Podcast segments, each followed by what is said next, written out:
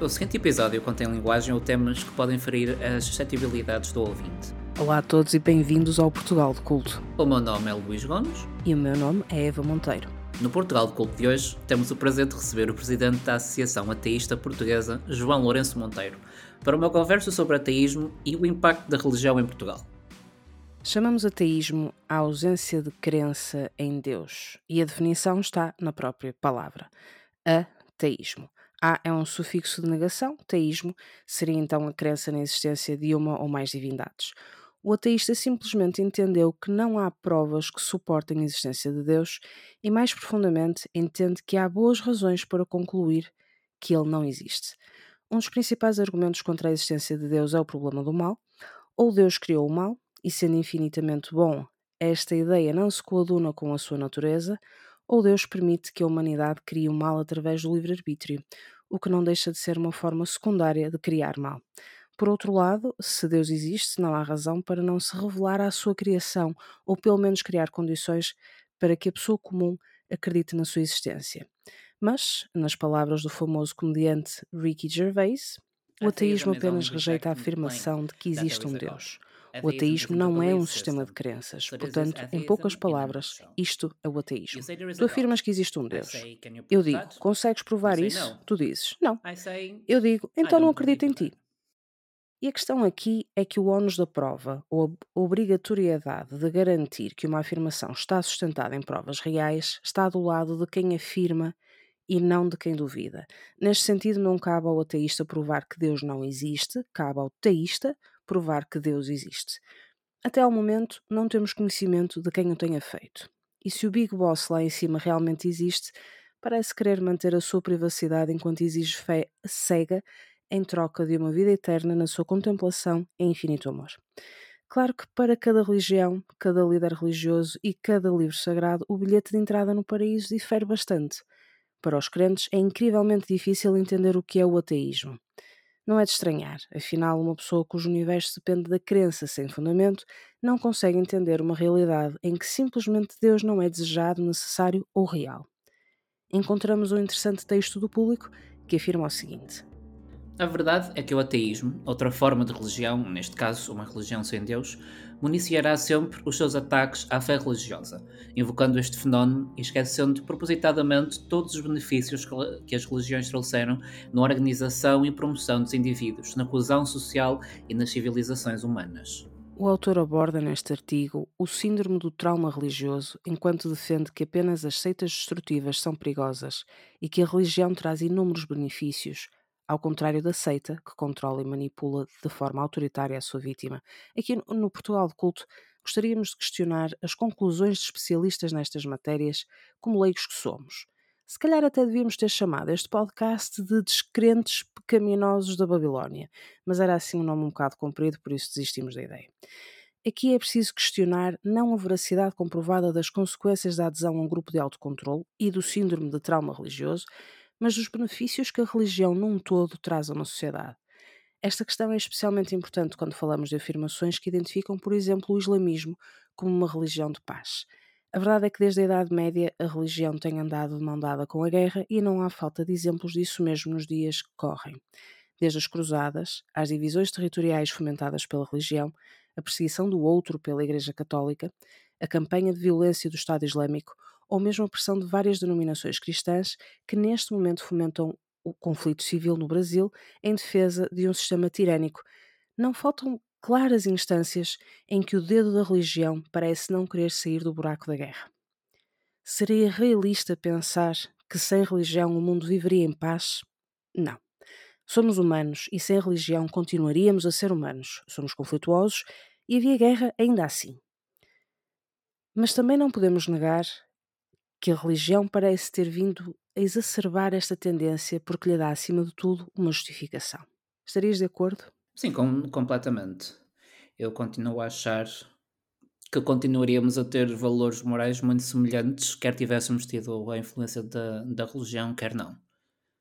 Acho que simplesmente a religião te deu uma desculpa para, para tu o fazeres. Mas a verdade é que se tu fazes, tu segues conceitos morais com segundas intenções, isso acaba por ser em si não muito moral. E acaba por sempre não ser honesto. Eu concordo porque a Igreja, e eu vou-me eu vou-me referir sempre por defeito à Igreja Católica, porque foi essa a igreja em que me enfiaram quando eu nasci.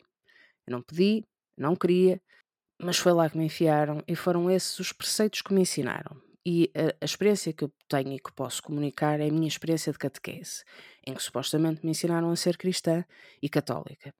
E no fundo, Deus, o Deus de Abraão, o Deus da Igreja Católica, é um Deus cruel e é um Deus que exige medo ou que governa pelo medo, que, que exige tudo do seu crente, numa fé cega, e que governa pelo medo. Tenho a certeza que passaste exatamente pelo mesmo quando eras miúdo. Deus vê tudo o que tu fazes. Se tu fizeres alguma coisa de errado, Deus está a ver e Deus castiga. Olha que Deus castiga. Como as ervilhas, não Deus castiga come tudo que está no prato, porque há meninos a passar fome em África, essa era outra. Mas fora essa dos meninos em África, que aparentemente ficavam nutridos por eu comer em excesso, tínhamos sempre Deus como um, fantasma opressor, que constantemente verificava tudo o que nós fizéssemos. E isto não é só o mito das testemunhas de Jeová e dos mormons que nem se podiam masturbar porque Deus estava a ver. Eu sentia-me observada no banho, por Deus. E, e, e isso não é bastante creepy? Completamente. É arrepiante aquilo que me ensinaram sobre Deus.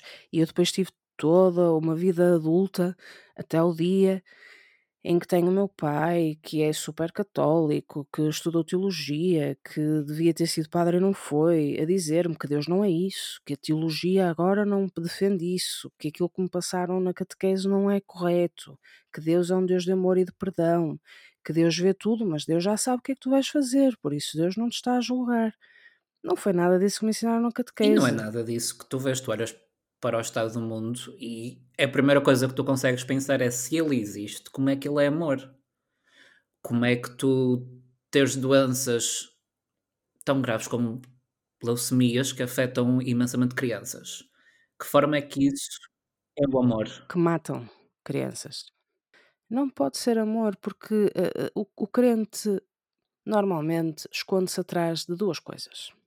Foi a cruz que Deus me deu, e eu tenho para isso um exemplo fantástico de, de um grupo de freiras que vivia aqui próximas de mim. Uh, o meu pai, sendo pessoa de muita fé, ajudava imenso essas freiras e, e, e enfim, a obra delas, com muitas doações.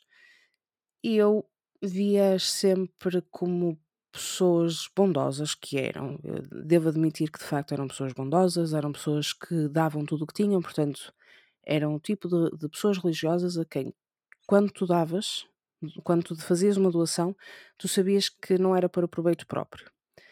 E portanto eu não conseguia ter rancor para com aquelas freiras só porque elas eram católicas. E sempre que eu as via na rua, porque elas andavam a pé, eram pobres, eram paupérrimas, a maior parte delas já morreram, outras uh, saíram do país, portanto já não estão lá. Mas naquela altura, sempre que eu as via na rua, eu parava o carro e levava-as onde elas tivessem que ir. Porque sabias, sabia que elas eram idosas e andavam sempre a pé, mesmo à chuva, mesmo ao sol. E as conversas no carro eram sempre as mesmas. Então, irmã, como é que está? E tal. Ai, dói-me isto. Ai, estou... Ai, irmã, não sei quantas. Eu não sabia os nomes delas de cor. Irmã, não sei quantas. Uh, não consegue andar, ou tem, está quase cega, ou elas estavam cheias de doenças. Então e já fui ver isso ao médico. Ah, filha, isto é a minha cruz, foi a cruz que Deus me deu. Ele tanto podia ter dado uma cruz em ouro e diamantes, não era muito mais bonito?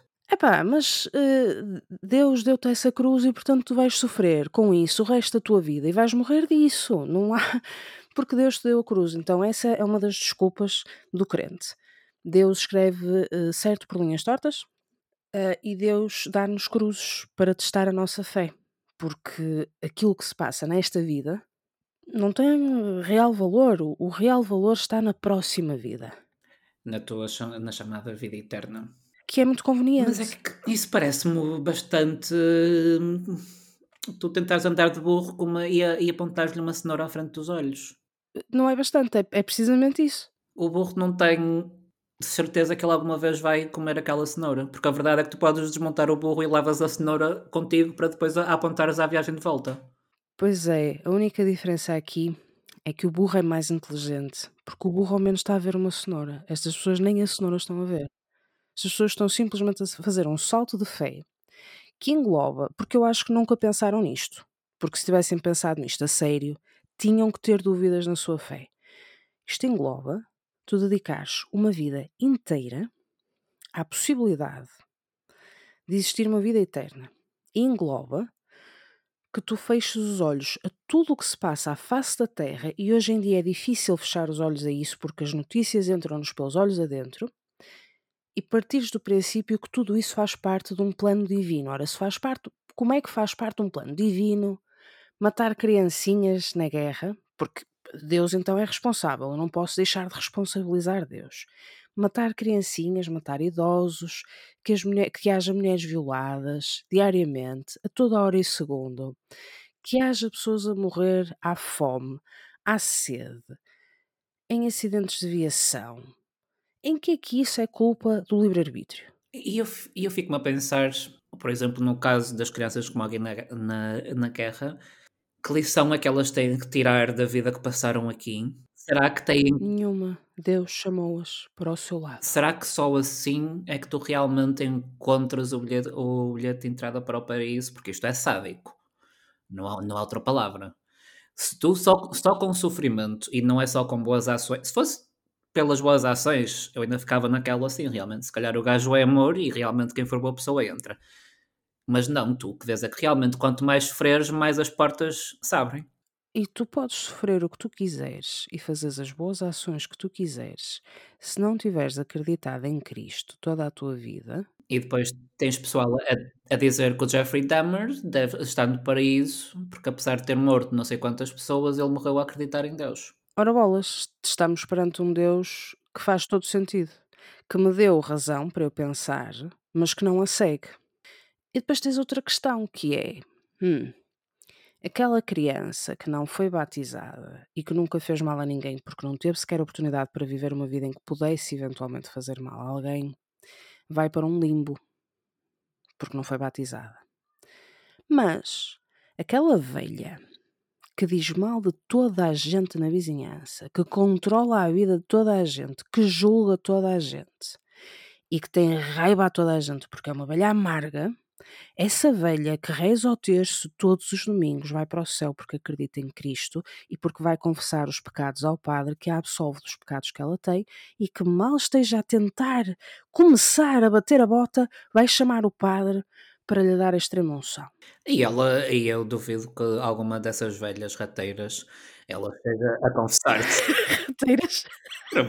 achas, achas que alguma delas vai chegar ao Pai, Senhor Padre? A vizinha do terceiro andar, do terceiro andar direito usa uma mini saia, eu chamei-a de porca. Perdoai-me, senhor. Eles nem isso confessam. Não, eu acho que ela vê isso, ela não vê isso como um pecado. Mas repara, tu para confessares alguma coisa, a questão da confissão para mim tem muito valor. Porque eu fiz uma única confissão na minha vida. Eu acho que já contei esta história aqui no podcast, mas vou abreviar eu, eu fui à confissão porque me enfiaram no confessionário, porque tens de confessar, porque amanhã vais, vais fazer, eh, vais comer a hóstia, vais fazer a, a primeira comunhão, portanto tens de confessar, e eu não considerava, em boa consciência, que tinha pecados para confessar. Pois que eu não saí do confessionário sem confessar pecados que foram sugeridos pelo padre, porque eu não tinha nada para confessar, porque uma criança não tem pecados nenhums a confessar, porque uma criança não tem essa, sequer essa capacidade autocrítica, como eu não a tinha. Isso. A, a tua confissão depende muito do que tu consegues admitir em ti mesmo que está errado. É uma avaliação do teu sistema moral e da forma como tu própria não seguiste. Como é que uma criança faz esse exercício? Não faz, mas a velha também não faz, porque na cabeça da velha, ela dizer, olha a grande porca que anda ali de mini saia acima do joelho, está a criticar a outra pessoa e outra pessoa é que está errada, ela está correta, porque ela vive a sua vida em Cristo, porque ela é crente, porque ela usa uma saia abaixo do joelho e toda a vida só teve sexo para procriar, porque teve uma vida muito feliz, por isso é que agora é... É, é amarga. Enfim, azedinha, é, pois, eu, eu imagino porquê. Claro que estamos a fazer uma generaliza generalização e pode parecer aos nossos ouvintes que nós conhecemos os dois uma velha que é assim. Não, nós estamos a falar do protótipo da velha, da, daquela, daquela pessoa que toda a gente conhece uma, pelo menos, e às vezes temos a infelicidade de estar na nossa família. Quase sempre. Às vezes é uma tia. Quase sempre. Portanto, essa pessoa é tão crente, tão crente, tão crente, que se sente no direito de julgar os outros. E não vai confessar isso como pecado, porque na cabeça dela não está mal, está bem. O ateu, a que é que o ateu se agarra? Ao senso comum. Ao que está bem e ao que está mal, porque não é a religião que te diz o que é que está bem e o que é que está mal. Caso contrário, nós ainda estaríamos a seguir à letra textos bíblicos que são francamente danosos para a sociedade, como o apedrejamento, diria eu, ou a queima das bruxas. Ou pior ainda, não podias comer camarão? Ai, não podias comer camarão? Porquê? Não, é, não era o marisco que eles não podiam comer, supostamente. Ah, eu não sabia disso. Olha, só por aí eu já não dava para isso. Obrigada. Quer dizer, num futuro próximo, eh, não vamos ter nenhum tipo de dificuldade em seguir isso, essa regra. Porque está tudo caro, está tudo pela hora da morte, portanto, futuro próximo, quer queiras, quer não queiras, quer seja pecado ou não, não há cá marisco para ninguém. Mas tenho noção, contudo, que em épocas passadas o marisco era visto como uh, as baratas do fundo do mar e, portanto, era o tipo de comida que só os reclusos comiam porque era comida fraca. E é mesmo isso que diz um, a Bíblia. É, são considerados animais puros. Hum. Acho que era qualquer coisa como do mar, nós só comemos o peixe. Hum. Tipo, tudo que tivesse barba. Não, os camas. something like that. Só peixe. É sim, ambas as duas. Ou os camas ou barbatana, ou uma cena qualquer. Mas depois eh, houve uma altura qualquer. Alguém vai ter que me corrigir isto. Mas houve uma altura qualquer em que estava-lhes a custar um bocado só comer peixe durante a Páscoa. Então alguém sugeriu que um, um animal qualquer, que era um mamífero, que eu não sei bem se era um castor, provavelmente seria o castor, mas alguém que me corrija, que vá ao Google. Gente, se têm telemóveis, desenrasquem-se. Havia um, um, animal, um mamífero qualquer, que andava ali perto da água e que dava, dava jeito ao clero que passasse a ser considerado um peixe, para eles o poderem comer durante a Páscoa. E assim foi. Durante muito tempo, esse mamífero, que salvo erro seria o castor, era consumido durante a Páscoa como se fosse peixe. E era considerado um peixe. Um peixe com pelo? Por que não? Acho que já vimos coisas, coisas mais estranhas. Como é que se encontram uh, ossadas de, de bebés em conventos de freiras absolutamente virginais? não é assim tão estranho quanto isso, que um peixe tenha pelo. É sim. Como é que elas engravidaram todas eh, da mesma forma que Maria? O é? Espírito Santo anda, anda ocupado. É, é isso mesmo. Podemos considerar muito brevemente o ateísmo como a falta de crença e a negação de seres superiores e intangíveis, e regido por uma lógica e conhecimento possível de ser provado. O contrasta logo com o caráter emocional e muitas vezes baseado em necessidades emotivas e do ego e natureza humana de crença e fé. Mas o ateísmo é muito mais que isso em, em todas as suas vertentes. Paul Tillich, teólogo protestante, referia-se a Deus não como um ser físico e metafísico, mas como a, a, o significado de ser, as componentes metafísicas que envolviam a forma como se de como somos humano e interagir nesta realidade e como encaixamos nela. Então, ser ateísta também não é só negar argumentos teístas de existência de seres superiores, mas também a sobriedade de desconstruir argumentos logicamente teístas para assim estabelecer uma ordem lógica por trás do mundo. Ao mesmo tempo, nem todos os teístas lutam a favor de provar Deus. Correntes como o fideísmo dizem que a fé e a ciência podem ser formas semelhantes de razão e que não têm de estar em conflito ou ser mutuamente exclusivas. Podem até ser formas de fé. Teísmo como adoração ao ser que Deus é, a ciência como adoração à sua criação. De acordo com esta corrente filosófica, e de forma muito resumida, um Deus qualquer, para ser devidamente adorado e exercer a possibilidade de livre-arbítrio sem interferências, não pode nunca ser descoberto ou provado, porque isto levaria a uma falsa adoração e à falta do livre-arbítrio que, quer por medo, quer por respeito ou fé. O seu plano divino seria assim ineficaz. Por isso, Deus nunca se deixará provar. O ateísmo pode ser também não a negação de Deus em si, mas dos seus ensinamentos, ritos e dos seus planos. Isto seria a negação de Deus, mas não da sua existência. Conclua então que o ateísmo é muito mais do que a simples negação da existência de Deus. É discussão assente no mundo, na ciência, na lógica e na argumentação. Temos ainda também o agnosticismo, uma vertente mais ver para crer. Este termo foi, foi cunhado por Huxley, e esta vertente nasceu e foi crescendo sem negar ou aceitar a existência de Deus. Em suma, o agnosticismo é a crença do tangível, do provado e da noção que mais avanços no mundo vão levar a novas descobertas que hoje nos parecem tão irracionais. Esta é a vertente modesta do ateísmo, o reconhecimento de que somos e o que sabemos é limitado. Huxley defendia que, tanto como muitos argumentos teístas como argumentos ateístas são possíveis de se negar categoricamente e suportados com provas indubitáveis. Nenhum poderia então ser provado superior ao outro. No outro ponto é do espectro, no lado teísta, temos então também religiões não centradas no reinado de seres superiores. Religiões como o budismo e o hinduísmo são aglomerados filosóficos de conhecimento e moral, não centrada em figuras superiores, divinas e omnitudo, cientes, presentes e potentes. Aqui o ateísmo pode voltar a ser a discussão necessária para o, o balanço necessário nas sociedades envolvidas. Com isto, faço apenas notar que o ateísmo é difícil de definir em termos muito simplistas. E é o ateísmo recente? Não. Na Índia, perto da transição do antes de Cristo para depois de Cristo, a filosofia Charvaka já estava bem cimentada. Era uma corrente filosófica materialista e profundamente antirreligiosa que se opôs ao budismo e ao seu crescimento. Foi provavelmente das primeiras filosofias que se opunha ao teísmo vingente. Quando já na Grécia, por volta do século V Cristo, tivemos os sofistas, para quem eram as coisas úteis à vida humana e que lhes traziam um grande benefício, que eram consideradas deuses.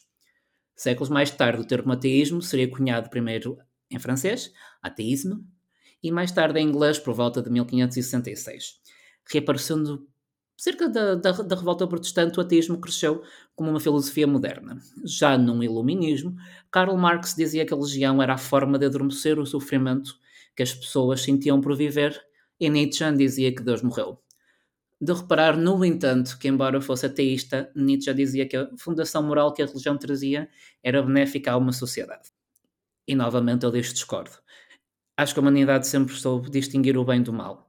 Aceito que a religião como um todo tenha cimentado a moral no consciente da sociedade através do medo, do castigo e da figura que saberia os nossos segredos e até o nosso diálogo interior. Mas os conceitos de bem e mal estão presentes na sociedade humana desde a sua criação não precisamos do castigo de Deus para entender o mal que fazemos. A empatia existe, por muito que esteja enterrada no nosso subconsciente. E com isto, deixo-vos a pergunta aos nossos ouvintes. E à Eva, são ateístas?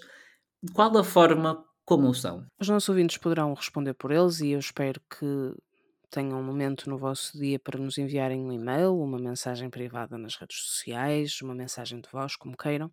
Da minha parte, o meu ateísmo é absoluto no sentido em que eu não só não acredito que Deus exista, eu acredito que, em boa racionalidade, tudo indica, a meu ver, que Deus não existe. Não é só a questão de eu achar que ele não pode ser provado. É evidente que eu acho, tenho a certeza que ele não pode ser provado.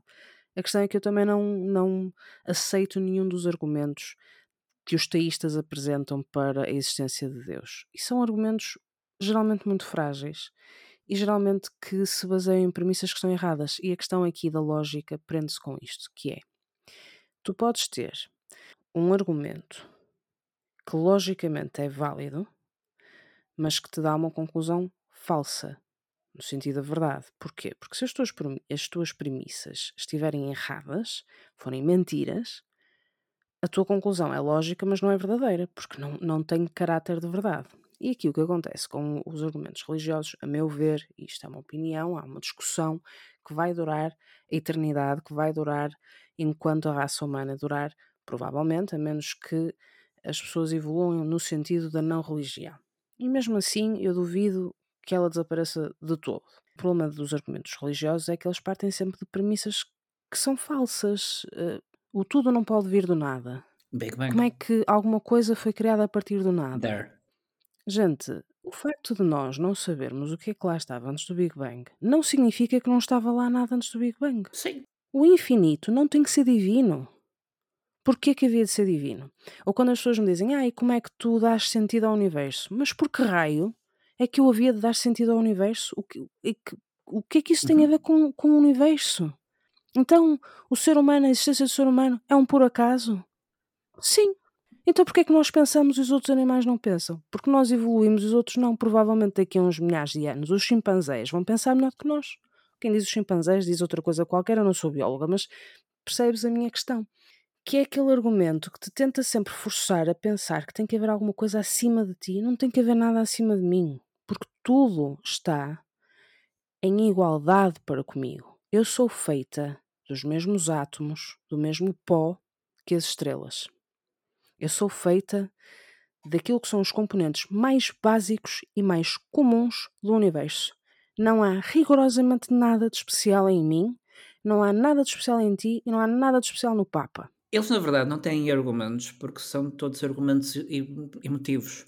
Tem a ver com a emoção e não com a lógica. Tu consegues justificar a fé num plano emocional, não num plano lógico. Se tu usares lógica para perceber Deus, tu acabas em alguma forma no ateísmo. Não tens um, um, um argumento lógico, não tens uma prova que te diga, que te sugira sequer que existe um ser superior a ti. Há muitos teólogos que iriam discordar em absoluto de ti. E se algum deles nos estiver a ouvir, o que eu duvido, estão perfeitamente à vontade para me mandarem um e-mail para portugaldeculto.gmail.com para serem convidados deste programa e nós teremos todo o prazer em discutir convosco da forma mais civilizada possível.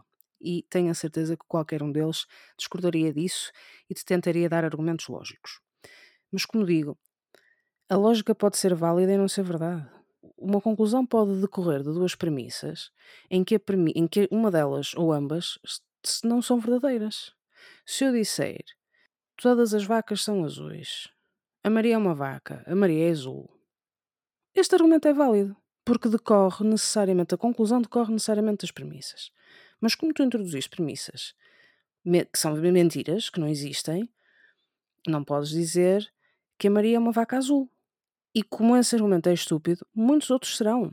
Não é o único. Como o argumento de dizer, lá está a, a, aposta de Pascal, em que Pascal diz: Bem, eu não sei se Deus existe ou não. Mas se eu não acreditar em Deus, morrer e não existir um Deus, eu não perco nada. Se eu não acreditar em Deus, morrer e existir um Deus, ele não vai gostar muito da brincadeira. E eu penso, não.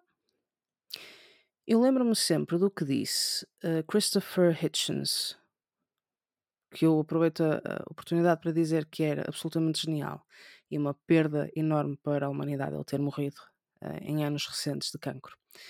O Christopher Hitchens, a dada altura, num discurso diz: Vocês têm um Deus espetacular. Algo como isto, vocês têm um Deus espetacular. Quer dizer, vocês acreditam nele por interesse, só para o caso dele existir, e estão a achar que depois de morrerem ele vai apreciar a vossa atitude, porque eu acho que ele apreciaria, apreciaria mais a minha de lhe dizer assim: pá, desculpa lá, mas não me deste provas da tua existência, querias que eu acreditasse em ti, em ti como? Eu ao menos não sou hipócrita.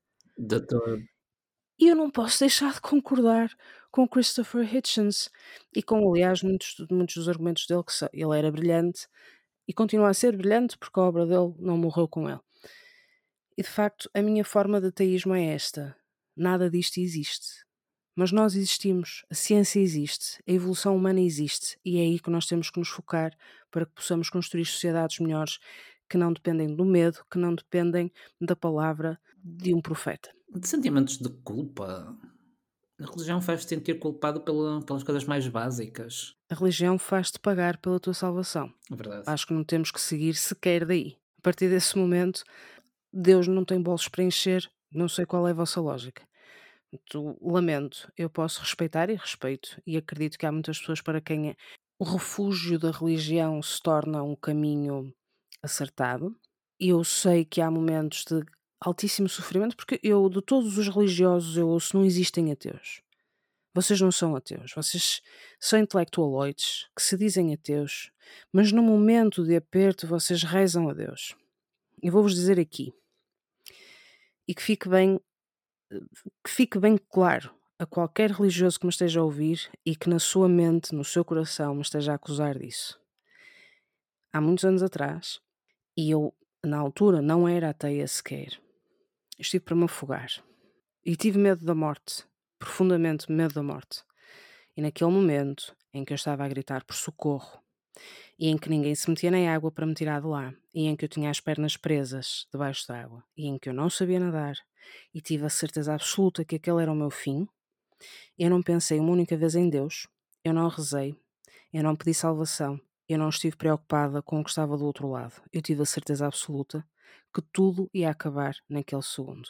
A seguir há um senhor que se levanta da, da toalha, saca do relógio, manda o relógio para a areia tipo Baywatch, vai a correr, entra na água, dá três passos, fica com a água até à cintura, assim, mete assim a mão para a frente, agarra-me, puxa-me e tira-me da água.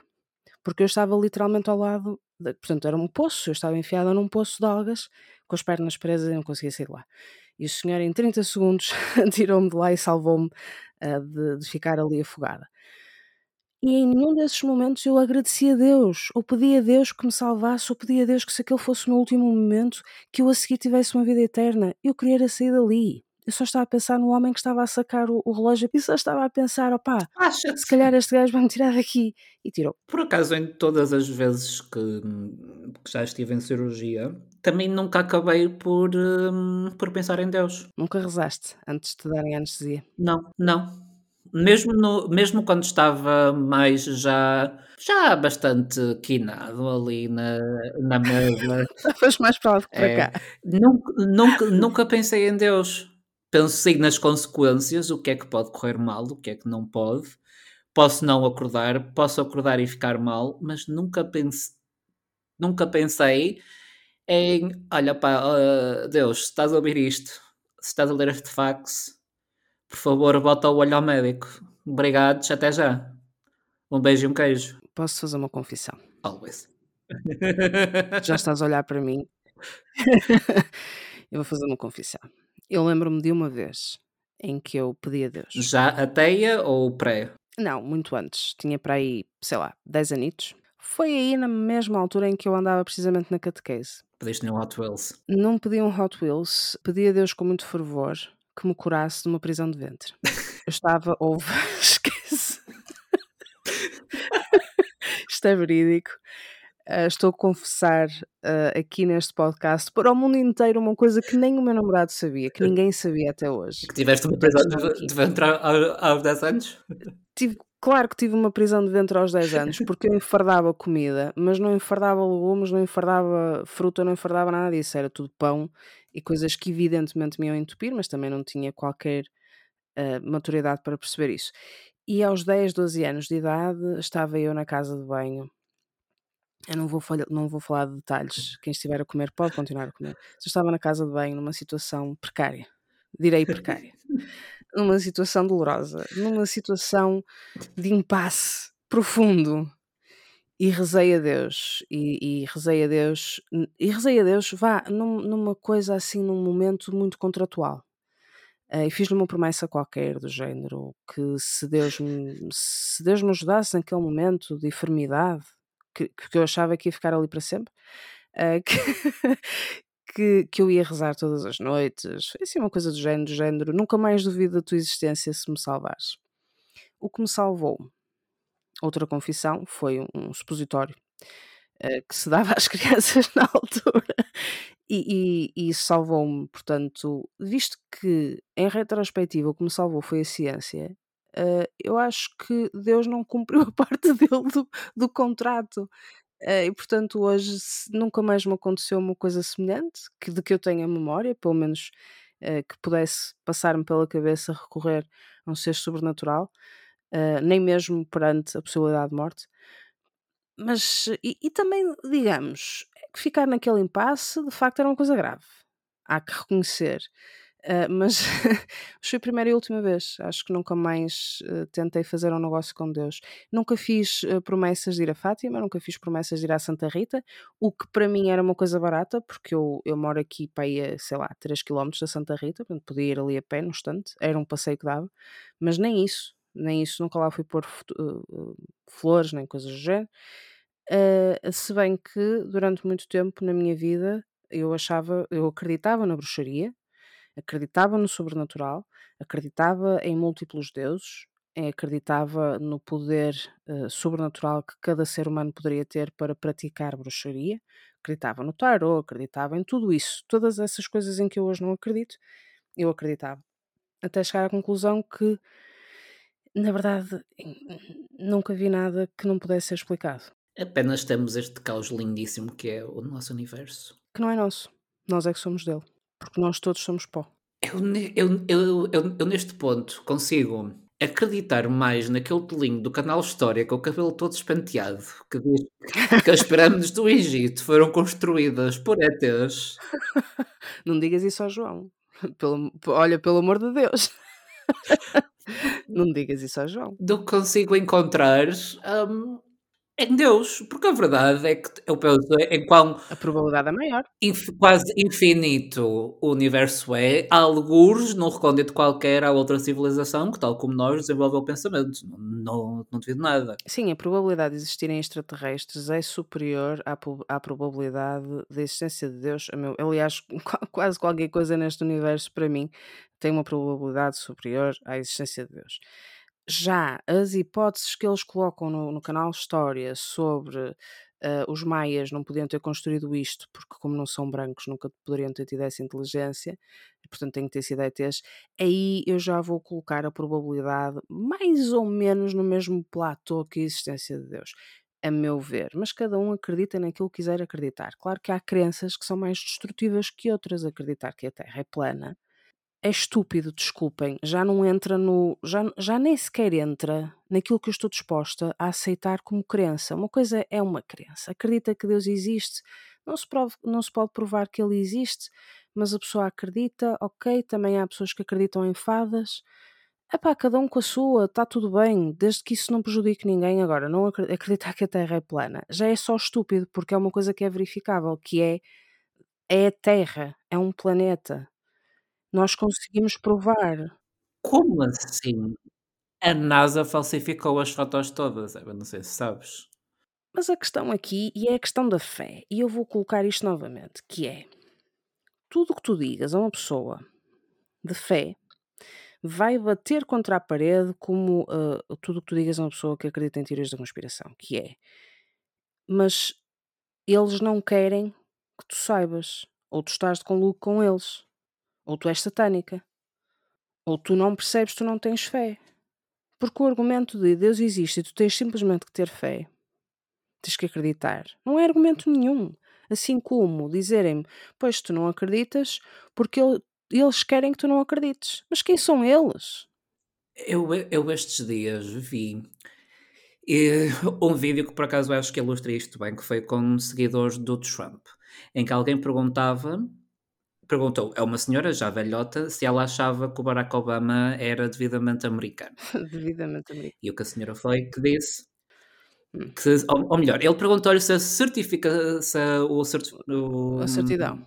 Exatamente, certidão de nascimento uh, seria verídica. Ela disse que não, que só acreditava se houvesse alguém que esteve lá no nascimento dele.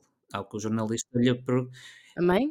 Ele diz exatamente isso. E ela diz que não, que não acredita, porque a mãe tem interesse em mentir pelo, pelo, pelo filho. E então ele pergunta-lhe porque é que ela acha que o Trump seria então devidamente americano.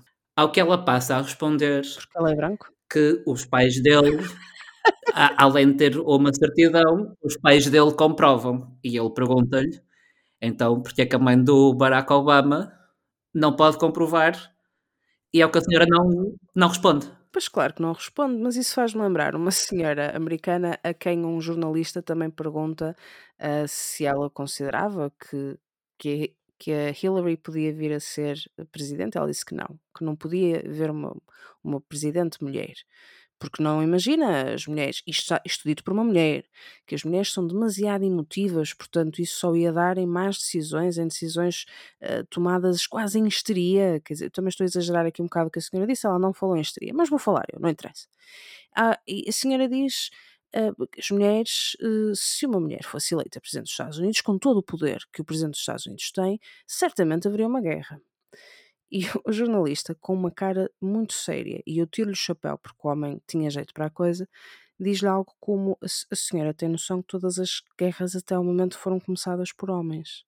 Mas qual é essa ideia? Que ao, ao primeiro período que ela, que ela tivesse em que não começam Twix, ela ia lá bombas nucleares para todo lado. todo lado. Os ouvintes não estão a ver, mas Luís acabou de esticar a mão. A bater no botão imaginário. E bater com o dedo no botão imaginário de bombas nucleares. Provavelmente.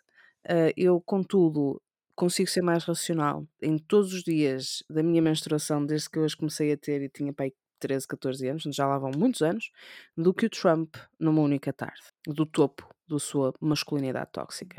Portanto, não me parece que fosse esse o caso, até porque, como ele dizia bem, todas as guerras até ao momento foram precisamente começadas por homens. Por homem. Com o, os poderes eh, que lhes foram conferidos, precisamente por eles serem homens e su superiores na sua capacidade de governar. Por isso, eh, estes argumentos, quando não há racionalidade, estes argumentos são facilmente aceitos por pessoas, enfim, assim, por este, por, por este tipo de povo ignorante.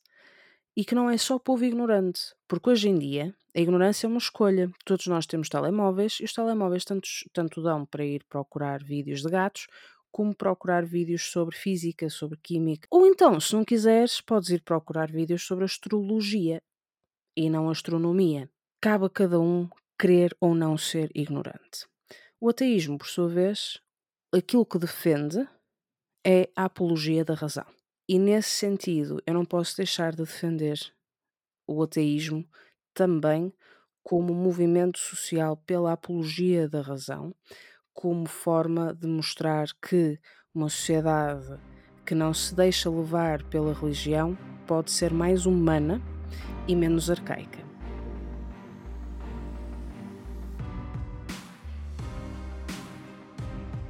A Associação Ateísta Portuguesa é uma associação que promove a ciência e o pensamento racional como alternativas à crença religiosa.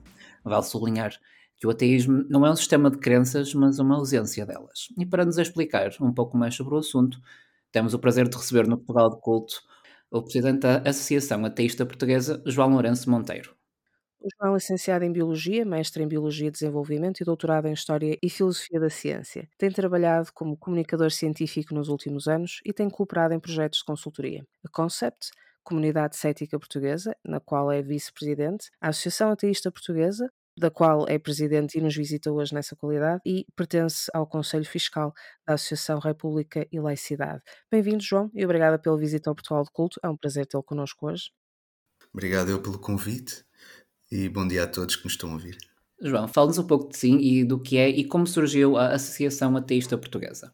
Bem, sobre mim, como já, já foi dito, a minha formação é Biologia, tenho estado envolvido na área das ciências e mais recentemente também das humanidades. Sou uma pessoa muito ativa do ponto de vista cívico e daí pertencer a, a várias destas organizações.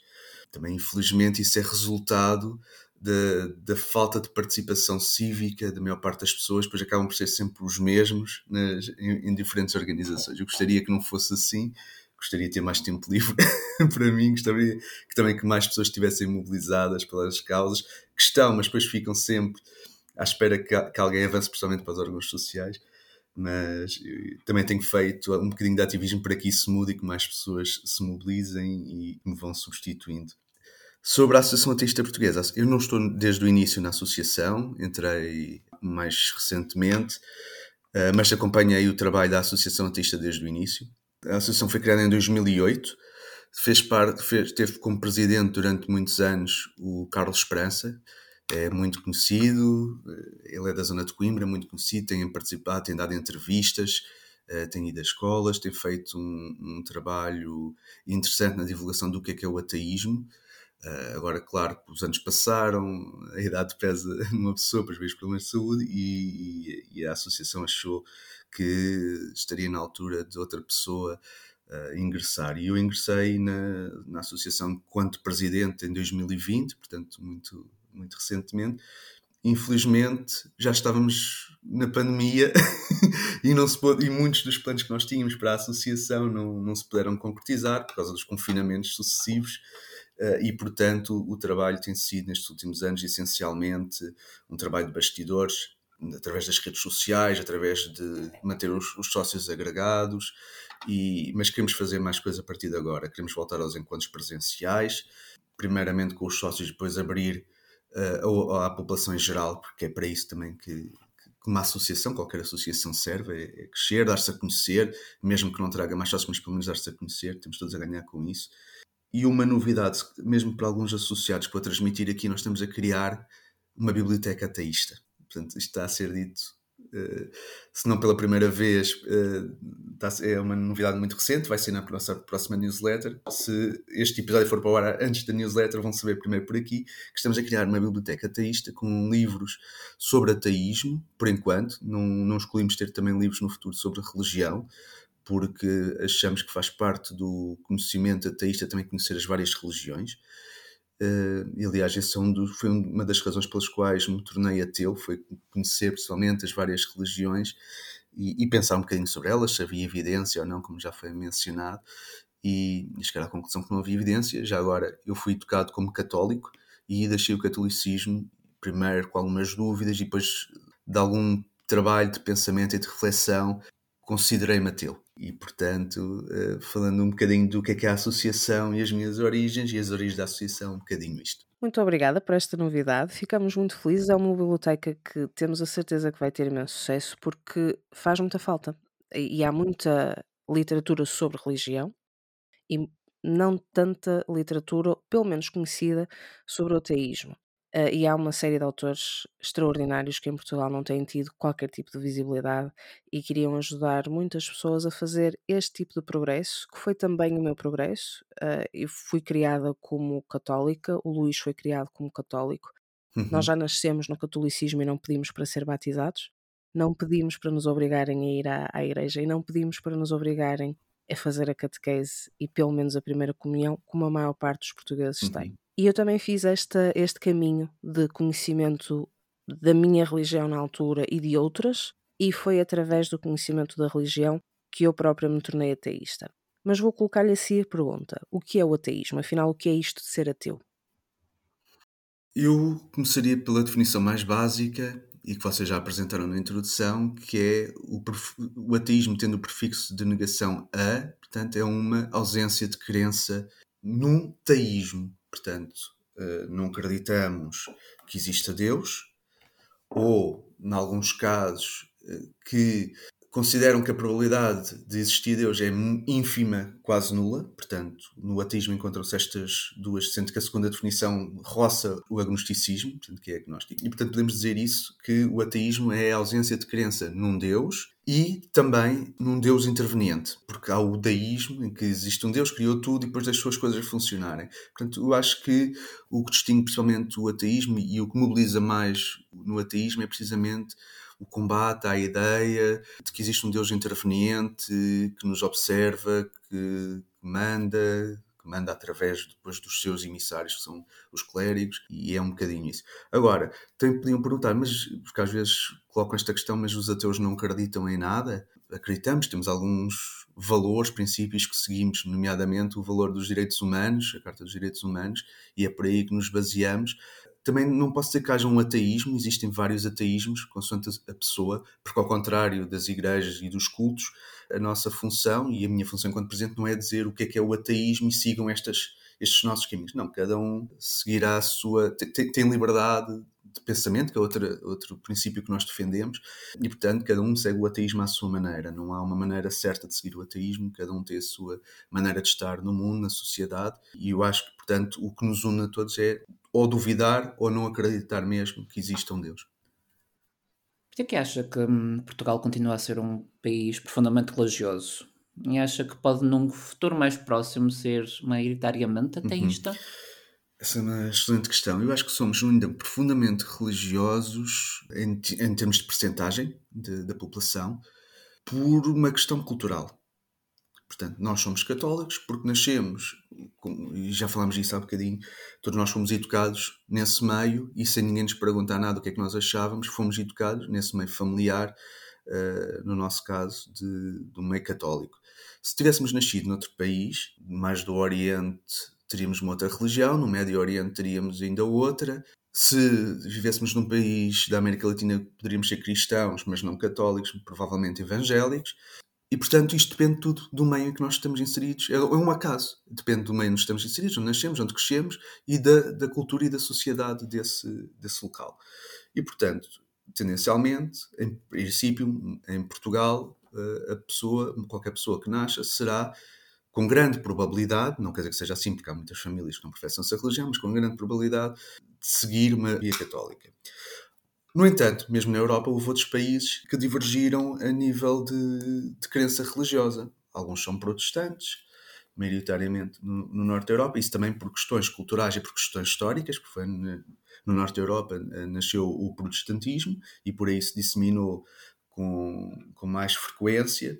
E, portanto, nós somos um país ainda profundamente religioso, também porque estamos ausentes, estamos mais na periferia do, da Europa. Portanto, estas ideias de, de ausência de crença, que são muito prevalentes, por exemplo, em França, que nem é tão longe daqui, mas temos aqui um, um outro país a separar-nos, que é a Espanha, no meio, também ele profundamente... Historicamente era muito religioso porque teve uma história extremamente religiosa de, e... Religiosa também. E de inquisição profundíssima que Portugal não sofreu. E exatamente, tal como Portugal. Pronto. Aqui temos também uma outra característica que une Portugal, Espanha, mas também Itália, que são os chamados países do Mediterrâneo, são chamados por questão junto ao Mediterrâneo, e que têm um, uma carga católica, histórica também, mais prevalente.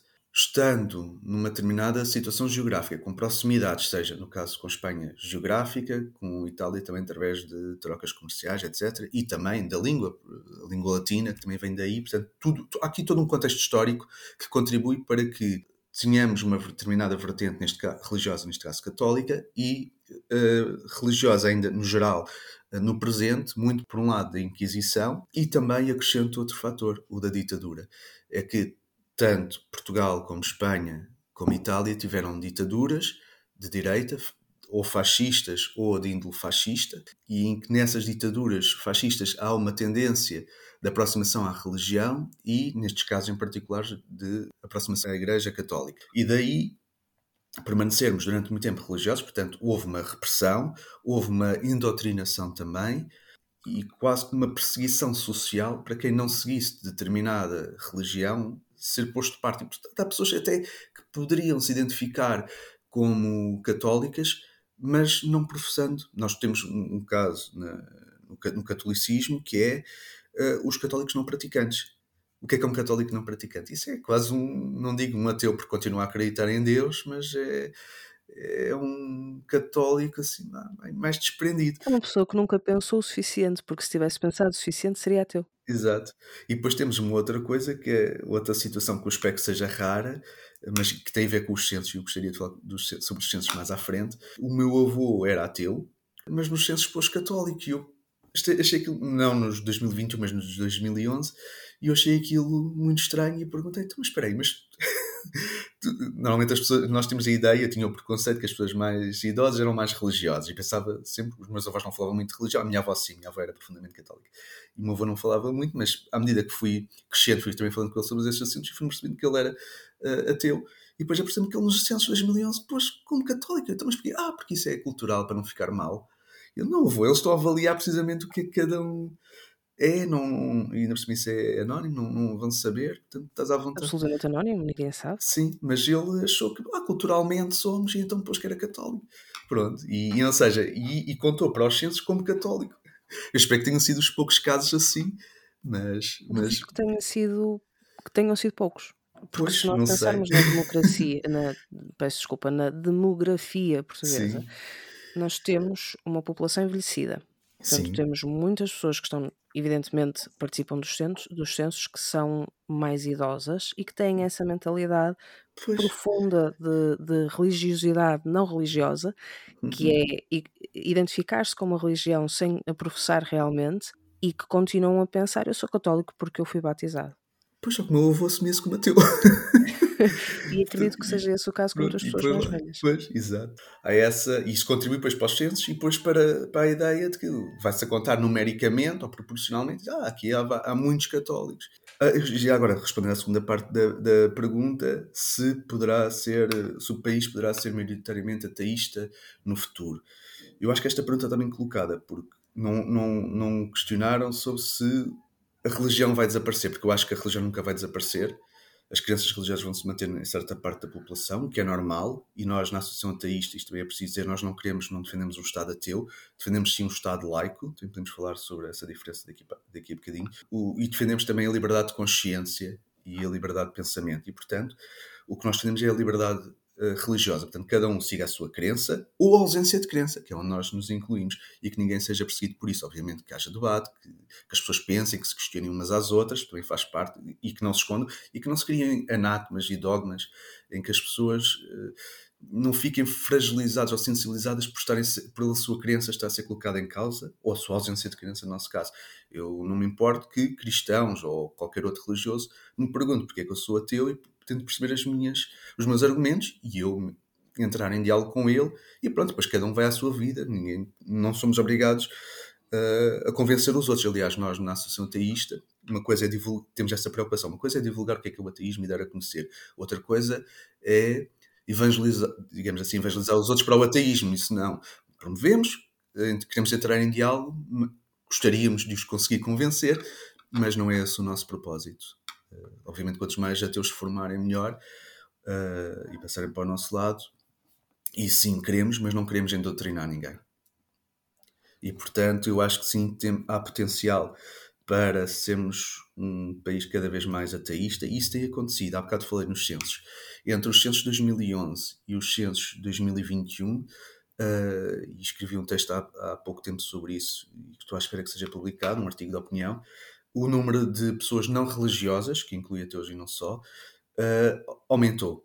Aumentou consideravelmente e neste momento, se isto fosse, se fossem partidos políticos, nós éramos a segunda força política já no país. Portanto, temos em primeiro lugar o, o catolicismo, em segundo lugar as pessoas não religiosas e depois todas as outras religiões juntas, que são muito menos do que os não religiosos. Pelas contas que eu fiz, de, olhando para os censos proporcionalmente, cerca de 80% são católicos, 14% são não religiosos, portanto já faz 94%, e só cerca de 5% é que são de todas as outras religiões juntas. E portanto eu acho que já vamos a caminho dessa, dessa realidade, se tudo se mantiver assim, se socialmente não houver alterações, não houver nenhuma nova ditadura que nos leve numa outra direção. Já não é tão certo. Pois, infelizmente. Já estivemos mais longe. Sim, e portanto, não sei se será uma realidade maioritariamente ateísta, mas maioritariamente não religiosa, de certo. Sim, pode acontecer e eu gostaria que assim fosse. Da minha parte, eu também gostaria que assim fosse. E falávamos aqui precisamente da possibilidade de um sistema político pouco dado à liberdade num futuro próximo, ou se calhar não tão próximo quanto isso, mas temos visto o crescimento de, partido, de partidos políticos que professam ostensivamente uma ligação ou mesmo apoio a entidades religiosas, não só a Igreja Católica, mas especificamente, por exemplo, igrejas evangélicas, e que temos visto essa ligação entre política uhum. e religião. Como é que vê esta situação uh, no âmbito de, de Portugal, da política portuguesa e de um futuro para, o nosso, para a nossa laicidade? Vejo com muita preocupação. Uh, há bocado já falamos de laicidade, agora foi mencionado outra vez o termo laicidade, e como eu disse há bocado, uh, nós não pretendemos um Estado ateu, pretendemos sim um Estado laico, ou seja, como está na Constituição, que haja uma separação entre Estado e religião, qualquer que ela seja. Uh, e, falando com alguns católicos, eles também desejam isso. E é bom, que assim seja, porque isto garante, mais uma vez, a liberdade religiosa. Se não houver esta separação, quer dizer que o Estado vai ter uma religião própria. E isso pode ser, uma, pode ser um Estado católico, isso é para a maioria das pessoas eles ah, não há problema nenhum, mas imaginem que, o, que, a proporção de crentes varia noutro sentido e passamos a ter um, uma preponderância de um cristianismo evangélico, e aí podemos olhar para o que está a passar em alguns países da América Latina ou até dos Estados Unidos da América, e é preocupante, porque aí sim, ostensivamente, a, a religião está bastante presente, e às vezes pode ser a religião com a qual a maior parte das pessoas, ou uma grande parte das pessoas, não se identifique e possa ser discriminada. E por isso é que, há, é que é bom que haja essa separação, porque cada um possa seguir interiormente ou no seu coletivo a sua religião à vontade, sem qualquer perseguição, sem qualquer discriminação, até por parte do Estado. E infelizmente isso existe agora, e já vou falar também sobre isso nesta pergunta. E basta pensar, colocar esta visão aos católicos. Ok, se há católicos, estou a falar dos católicos porque é a maioria nesta, neste, no presente em Portugal se uh, eles acham que, que, a laicidade não é muito importante, imaginem que aumentava o número, por exemplo, de muçulmanos ou dos judeus. Será que uh, gostariam que o Estado desse prevalência a alguma dessas religiões? Eu estou a usar estas propósito, porque, quase como espantalhos, porque os católicos, em certos meios, os católicos são contra, parece que tem um bicho-papão no, no, no, Islão, por exemplo. Sendo que o Islão é muito diverso, tal como é muito diverso o catolicismo. Também não há um catolicismo, há pessoas mais tradicionais, mais conservadoras no catolicismo, como outras mais liberais no, no catolicismo também. Portanto, no Islão também há de ser assim. Agora, nós não queremos nenhuma teocracia. Não queremos nenhuma teocracia como existe no mundo, na maior parte dos países islâmicos. Também não queremos uma teocracia. Pode haver uma teocracia cristã em Portugal. Também não queremos isso. Portanto, queremos é uma democracia, e, e quando digo queremos, não somos só nós os ateus, mas uh, acho que toda a população deveria querer isto, uma democracia em que o Estado esteja separado de qualquer religião. Porque, como eu disse, isto pode virar para o outro lado e se calhar estar, ter uma, uma religião com a qual uma grande parte das pessoas não se identifica e estar próxima do Estado. Isto é nos casos em que essa ligação é mais ostensiva, essa associação entre Estado e religião é mais ostensiva. Mas depois temos o caso português, em que não há uma real a separação. Há no papel, na, na Constituição, mas na prática tal não se verifica. Existe uma proximidade e uma discriminação positiva relativamente à Igreja Católica. Existe isso através uma proteção, diria eu. Exatamente, atra através da concordata, não é? Que confere direitos especiais à, à Igreja Católica e uh, no dia a dia, em que, em que situações em que há cerimónias religiosas e temos políticos a assistir a essas cerimónias religiosas cristãs católicas e temos cerimónias civis do Estado em que padres ou bispos também uh, estão a assistir como convidados e porque não das outras religiões. Logo aqui se vê que há uma discriminação positiva num determinado sentido. O segundo caso, bastante recente e que tem estado nas notícias nos últimos tempos, é com a vinda do Papa a Portugal para a Jornada Mundial da Juventude, que tem todo o direito de vir e Portugal pode muito bem recebê-lo para, para que os seus crentes estejam com o seu líder religioso, digamos assim, neste caso, os crentes católicos. O problema aqui é que é o Estado que está a investir dinheiro nesta religião. Investir? A investir, exatamente. Mas chamamos-lhe investir ou chamamos-lhe gastar? Porque normalmente eu quando invisto dinheiro tem retorno. Pois, eh, há aqui um problema. Numa parte é investimento, noutra parte é esbanjamento. Há investimento porquê? Porque estão realmente a investir em infraestruturas, Uh, estão a fazer ali junto ao Trancão, né, portanto, Câmara Municipal de Louros, a fazer, vão, vai, vão ser feitos mesmo investimentos em infraestruturas. Portanto, isso é investimento, é claro, também em Lisboa também, em certas coisas. Mas depois temos a questão do palco e tudo isso. E, isso, e aí já entra a parte religiosa já entra a parte religiosa e já é esbanjar dinheiro. Estamos a dar dinheiro dos contribuintes que somos todos nós, que nem todos são católicos. Há uma grande parte, portanto, cerca de 20% da população não é católica, portanto, que inclui os ateus e todas as outras confissões religiosas, e cujos seus impostos estão a ir para isso. E mesmo dentro dos católicos, acredito que haja católicos que também não concordam que o dinheiro vai para isso. E isto é mais flagrante numa situação em que Portugal, norte a sul do país, tem problemas com a habitação, não há habitação. E o que nos é dito constantemente, a todos nós cidadãos, como a quem está no meio político, é que, não só pelo governo como pelas autarquias, que não há dinheiro para investir na habitação. Ponto 1. Um. Ponto 2 que, havendo algum dinheiro alocado para a questão da habitação, demora muito tempo, porque é preciso fazer concursos, apresentar os projetos e tudo isto demora tempo. O que é que nós vemos no caso da Jornada Mundial da Juventude? É não só que há muito dinheiro a ser investido, mais do que é investido na habitação, ponto 1, um, e ponto 2, que esse dinheiro não está aberto, que o, o, dinheiro atribuído não está aberto a concursos públicos, mas foi dado através de, de, de daquela maneira de ajuste, de ajuste direto, exato, ajuste direto. Portanto, ou seja, para as coisas que são importantes não há dinheiro e as coisas demoram tempo. E para uma Jornada Mundial da Juventude, que é um evento religioso de uma determinada religião em, Portugal, em particular e que deixa de fora uma, uma, uma fatia importante, considerável da população, que são pelo menos 20%, e em Lisboa até diria que são mais, porque sendo uma capital é mais multicultural e, portanto, já, já serão mais do que os 20% que ficam de fora. Há ajustes diretos e é tudo feito rapidamente. Portanto, qual é, é a conclusão que se tira? Bem, que nós já sabemos à partida, mas isto só vem confirmar, é que, havendo vontade política, tudo se consegue fazer. Isto leva-nos a perguntar, então não há vontade política para a habitação? Isto é uma questão que, que, se deixa no ar. E, portanto, não é só com as outras religiões que devemos nos preocupar, acho que também temos de ser um bocadinho, mesmo os católicos, temos de ser um bocadinho críticos da maneira como, como, esta, como, esta, como esta ligação é feita. Eu acho que se eu fosse católica, estaria mais ofendida do que me encontro neste momento sendo, sendo ateia. E porquê? Se eu fosse católica, eu ia à igreja e deixava as minhas contribuições para a igreja, deixava lá ficar dinheiro, que é coisa que não acontece neste momento. Por isso, no meu caso em particular, são, é o dinheiro dos meus impostos. Se eu fosse católica a contribuir para a minha igreja local, eu ia perguntar, então estou a pagar isto duplamente, porque estou, estou a dar dinheiro à minha igreja estou a ajudar a minha igreja. E para onde é que está a ir este dinheiro que eu uhum. estou a dar à igreja, se não para sustentar este tipo de eventos? Porquê é que esse uhum. dinheiro não é utilizado nesse sentido? Então, o que é que estão a fazer efetivamente com o meu dinheiro?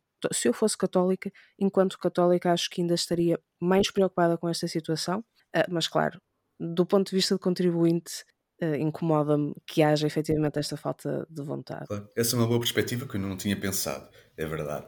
Mas também gostaria de acrescentar outra coisa: é que a Igreja Católica não é, pobre, não é propriamente uma instituição pobre. Tem muito dinheiro, tinha dinheiro de sobra para, para que este evento se realizasse às suas custas e lhe sobrava dinheiro. Portanto, também é preciso ter isso em conta. E é outra coisa que me, outro fator que me indigna em toda esta história. E como mulher, quer dizer, nós temos aqui duas pessoas a apresentar este podcast, o Luís e eu, eu sou mulher, o Luís é gay, uh, e nenhum de nós pode ver com muita com muito bons olhos uma instituição religiosa, que não é uhum. apenas uma em Portugal, são várias, em que se relega a mulher para o papel de mãe e para o papel de empregada doméstica uhum. e que se relega todas as pessoas que não são heterossexuais para um papel de ostracismo. São simplesmente ostracizadas, excluídas uhum. da sociedade, e para mim ainda me incomoda mais ouvir notícias sobre o Papa a dizer que ser gay ainda é pecado. Eu ia dizer. o meu objetivo é o biológico, que é ter filhos, portanto, receber esta pessoa em Portugal, Sim. independentemente da, ideologia que a pessoa tenha a nível religioso, e é preciso que haja essa liberdade, mas está-se a, está a atacar uma parte da população, seja ela católica ou não. Há muitos gays que são católicos e que, uhum. e, e que são religiosos por alguma razão ainda são. Não se sabe muito bem porquê, se calhar lá está, porque não pensaram muito bem ainda no dogma uh, que está associada à sua crença religiosa. Há aqui uma necessidade, creio eu, de reconciliação entre aquilo que é a liberdade religiosa e aquilo que é o não atacar certas partes da população. E, e as mulheres, neste caso, são 50% pois. da população, não é? Uh, portanto, Exatamente. eu pessoalmente não gosto de ser relegada para a cozinha, não, não sou Exatamente. particularmente uh, dada a essa posição moral do cristianismo. E, por acaso, algo que me chamou a atenção é, o, neste evento, os kits básicos vendidos pela igreja são cerca de 200 euros. Para os Ou jovens. seja, a própria igreja vai, vai fundar o seu próximo evento não só com a ajuda do Estado, uhum. mas também com a ajuda de todos os seus crentes. É um negócio. É, Quanto a mim, é, a, é, a religião é um negócio, é. de um modo geral. Não posso, eu não conheço todas as religiões do mundo, nem seria possível fazê-lo, mas a, a forma como estas instituições se comportam dão a entender precisamente sim, isso. Sim, sim, claro. E como é que a, a, a, AP vê o crescimento das igrejas evangélicas e outras denominações não católicas em Portugal? E a, a sua tendência também a mostrar aqui religião e política? Pois, é preocupante, principalmente nessa vertente e no caso das evangélicas, já mencionei há bocado, existe essa tendência uh, e isso preocupa-nos. Lá está, porque como defendemos a laicidade, isso uh, entra em conflito com um dos nossos valores e princípios. Das outras religiões, ou falando das minoritárias em geral e que estão a crescer, Bem, isso é reflexo também de, dos processos sociais e sociológicos de migração, etc. Portanto, eh, por um lado é normal e só é preocupante o, o impacto que isso terá na sociedade e na maneira como nós concebemos como é que deveria ser a sociedade. Ou seja, se estas religiões crescerem, crescessem e os praticantes, os crentes, tivessem essa prática apenas a nível individual, tudo muito bem. O problema é quando extravasa para fora e é quando tem influência, e como estávamos aqui a falar, como é que as mulheres são vistas, como é que pessoas de, de outras orientações sexuais são vistas, são, são discriminadas ou não, portanto não podemos estar só a falar do ponto de vista político, mas do político partidário, mas também nestas questões sociais. Portanto, no, no evangelismo, também nos, nos movimentos evangélicos no, no, no Brasil, são aqueles aos quais estamos mais expostos, seja por migração, seja pelos meios de comunicação social do que vemos que se assiste lá, existe muita perseguição também à comunidade LGBT. Aliás, é uma das razões pelas quais boa parte dos jovens brasileiros estão a vir para Portugal, porque aqui sentem-se mais seguros. Eh, é que não é só uma questão de discriminação, mas uma questão de perseguição também.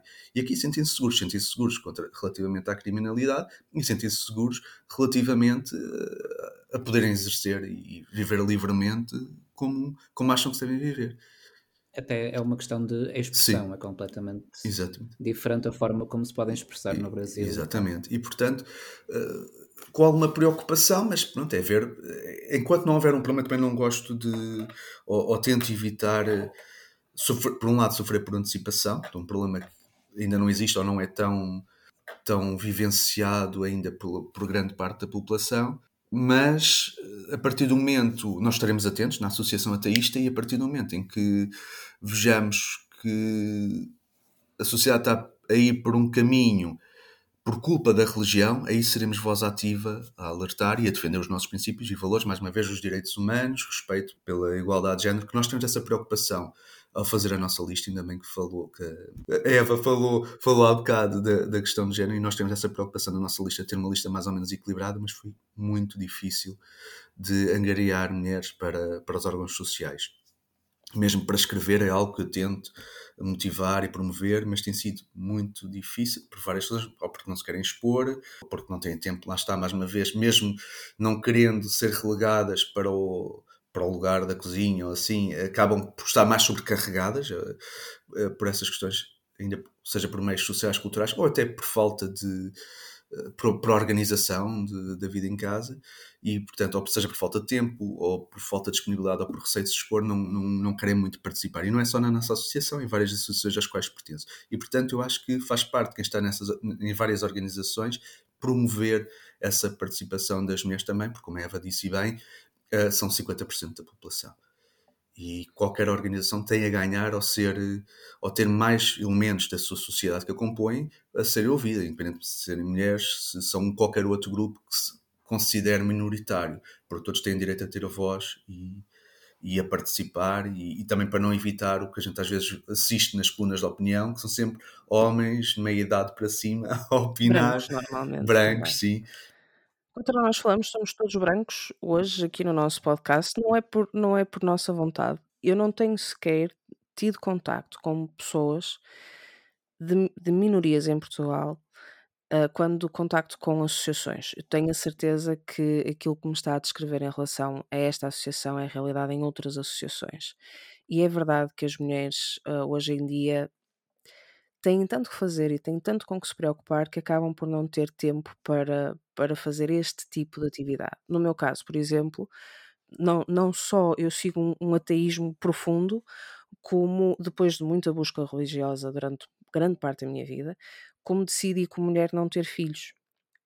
E isso também é um, enfim, isso também é uma minoria em Portugal, uma mulher que simplesmente decide não vai ter filhos. E portanto a mim sobra-me tempo que para outras mulheres não sobram.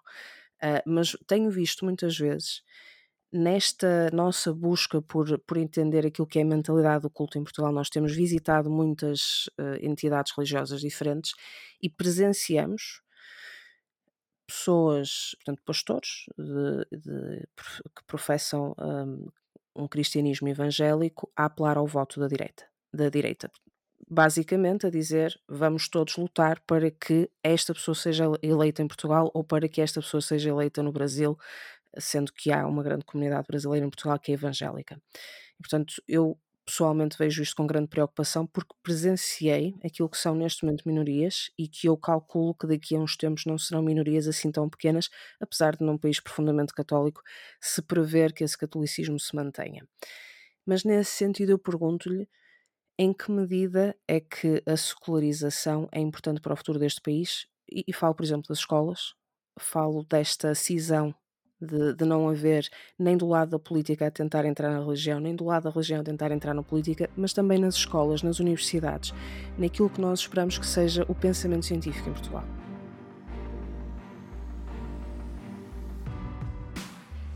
Curiosos quanto à resposta do João Lourenço Monteiro sobre a secularização e a sua importância para o futuro da nossa sociedade? Então juntem-se a nós no próximo episódio do Portugal de Culto. E até lá!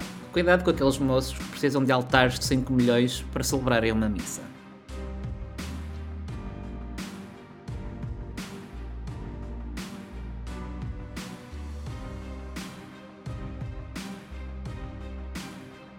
Enviem as vossas sugestões ou críticas por e-mail ou mensagem de voz e faremos todos os possíveis para incluir as vossas mensagens no podcast.